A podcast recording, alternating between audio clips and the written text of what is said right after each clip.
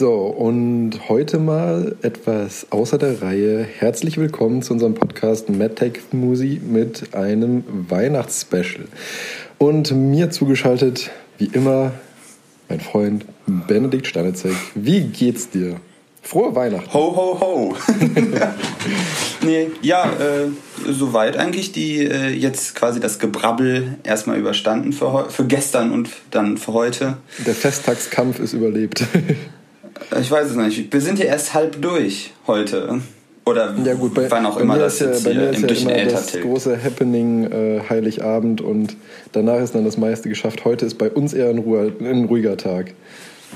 Von ja, daher. schön. Ich habe mir ich habe mir gerade auch einen Kaffee gemacht und sitze mit meinem Käffchen hier und äh, warte Moment, darauf, dann, was du mir so zu erzählen Dann mache ich gerade noch einmal ein bisschen Weihnachtsmusik an. So, ha, schön.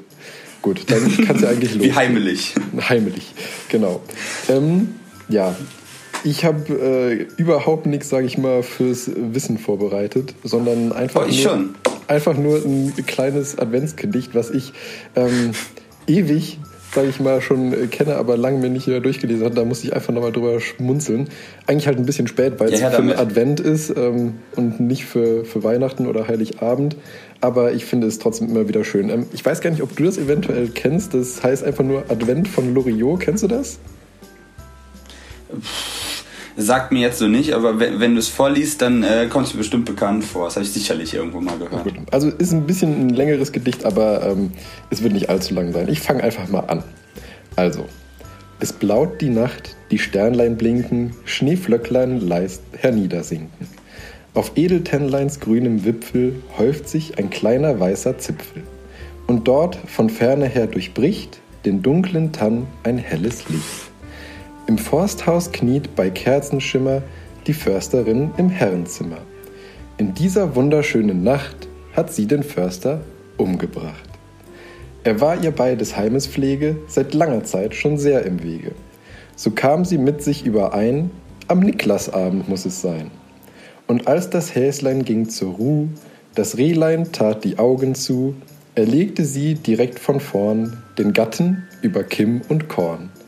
Vom Knall geweckt rümpft nur der Hase zwei, drei, viermal die Schnuppernase und ruhet weiter süß im Dunkeln, derweil die Sterne traulich funkeln.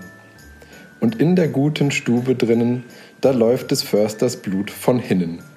Nun muss die Försterin sich eilen, den Gatten sauber zu zerteilen. Schnell hat sie ihn bis auf die Knochen nach Weidmanns Sitte aufgebrochen.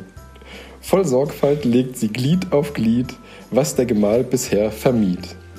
Behält ein Teil Filet zurück als festtägliches Bratenstück und packt sodann, es geht auf vier, die Reste in Geschenkpapier. Von ferne tönt's wie Silberschellen, im Dorfe hört man Hunde bellen. Wer ist's, der in so tiefer Nacht so spät noch seine Runde macht? Knecht Ruprecht kommt auf goldenem Schlitten mit einem Hirsch herangeritten. Sagt, gute Frau, habt ihr noch Sachen, die armen Leuten Freude machen? Die sechs Pakete, heiliger Mann, ist alles, was ich geben kann. Knecht Ruprecht macht sich auf die Reise, die Silberschellen klingen leise. Im Försterhaus die Kerze brennt, die Glocke klingt, es ist Advent. Schön, oder? Großartig, da kommt sofort weihnachtliche Stimmung auf. ja, ich weiß, es ist, ich, ich finde, das ist irgendwie so ein Gedicht, das so irgendwie zwei Seiten an Gefühlen weckt, sage ich mal. Ich finde, das ist einmal wirklich ein besinnliches Gedicht, aber sage ich mal, das Thema ist ja nicht so richtig besinnlich eigentlich, um ehrlich zu sein. Aber ich fand es einfach lustig. Und deswegen dachte ich, passt das gut in unseren Podcast. Ich war eigentlich bis jetzt noch voll gefressen, jetzt habe ich auch keinen Hunger mehr. Na, siehst du? Hat auch noch einen guten Zweck dann. Ja, aber spätestens nicht. danach musst du jetzt tatsächlich äh, den Channel auf explicit setzen. Wieso? Wieso? Es waren ja keine. Naja, familienfreundlich war das jetzt ja nicht. Das ist frei und das ist Kunstfreiheit, mein Freund. Ach so, ach so, ach so, okay. Ja. Da kann man ja dann nichts gegen sagen. Eben. Äh, ich habe tatsächlich äh, ein bisschen was rausgesucht. Also das ist mir schon mal jetzt einfach über den Weg gelaufen und ich habe gedacht, das passt eigentlich ganz gut hier hin. Äh, und zwar so ein paar Lust äh, Daten zum Weihnachtsbaum, weil wir ja äh, Daten alle wahrscheinlich zum Weihnachtsbaum. So, ja, mein Gott, jeder hat so eine blöde WLAN, Tanne im Wohnzimmer stehen. was? so schlimm ist es nicht.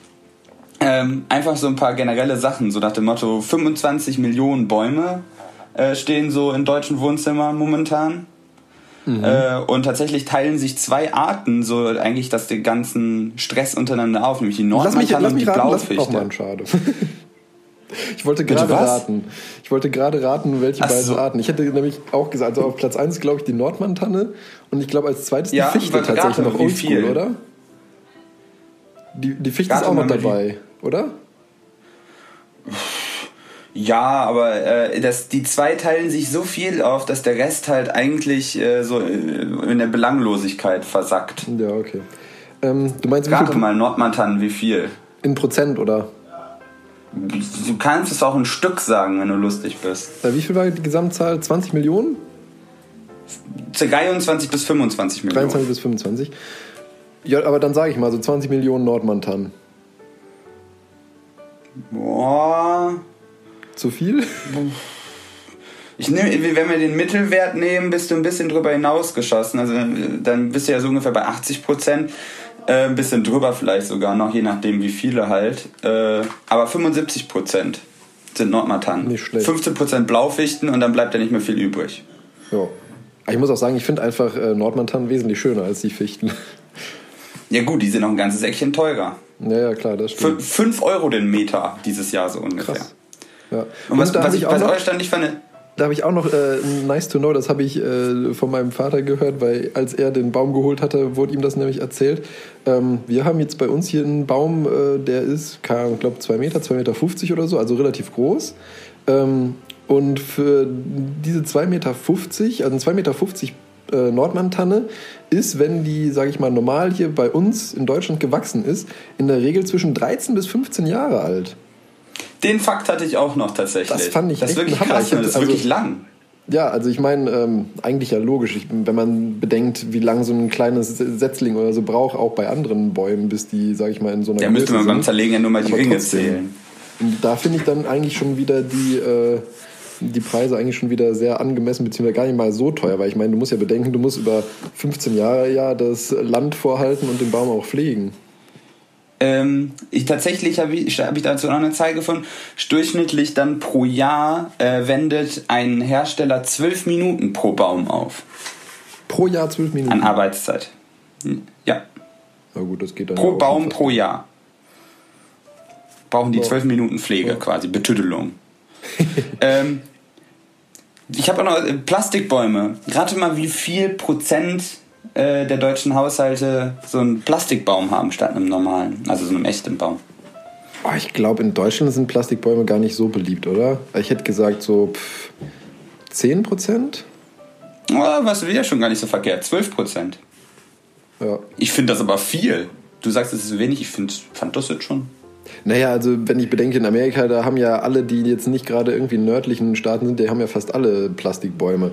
Äh, da würde ja. ich, also da habe ich keine offiziellen Zahlen, aber so gefühlt her würde ich tippen, dass da mehr als 50 Prozent einen, äh, einen Plastikbaum haben. Deswegen sind dann 12 Prozent hm. auch wieder wenig, finde ich. Okay, wenn man es in der im Verhältnis sieht, ja. Äh, 11% aller Bäume werden im Internet gekauft mittlerweile. Mhm. Also bei uns ist das eigentlich immer so ein Happening, das, das Teil irgendwie beim ja, Bauern also bei, rupfen gehen. Ja, bei uns war das früher auch, sag ich mal, ein bisschen ein Happening, aber seit ich jetzt ja äh, in den Süden ausgewandert bin, ähm, holt mein Vater den auch einfach nur noch beim äh, Gartencenter des Vertrauens, sage ich mal. Also jetzt keine, das ist jetzt keine Kette oder so, also es ist so eine Baumschule, sage ich mal. Und die haben okay. auch äh, Weihnachtsbäume eben hier regional gewachsen. Da seid ihr aber tatsächlich im Trend, weil die meisten, also über 80 Prozent der Bäume kommen aus regionalem Anbau. Ja, ja ich meine, ähm, ist ja eigentlich, alles andere ist ja eigentlich auch fast schon Quatsch, sage ich mal. Ne? Sofern du jetzt nicht gerade auf jeden Euro gucken musst, da fährst du gerade äh, irgendwie, keine Ahnung, 10 Kilometer, da hast du ja überall irgendwie einen kleinen Bauern oder so, der da auch äh, eigens angebaute Bäume anbietet, weil die wachsen ja auch überall in Deutschland, muss man ja sagen. Ne? Ja, aber tatsächlich ist NRW der größte, äh, an, das größte Anbaugebiet an Weihnachtsbäumen, nämlich mit äh, acht, ja, 18.000 äh, Hektar Ach, werden dafür genutzt. Verrückt. Und in ich ganz Deutschland sind es halt 30.000 bis 50.000 Hektar. Aha. Also von daher hat NRW da schon ja ein gutes Stück. eher so von, von der Flora und Fauna her hätte ich das eher noch ein bisschen südlicher eingeordnet, um ehrlich zu sein. Ja, richtig, ne? Ja, man muss mit NRW tatsächlich auch sagen, wir haben ja gesagt, 18.000 Hektar werden dafür genutzt äh, und das Sauerland hält 12.500 davon. Ja, okay. Also,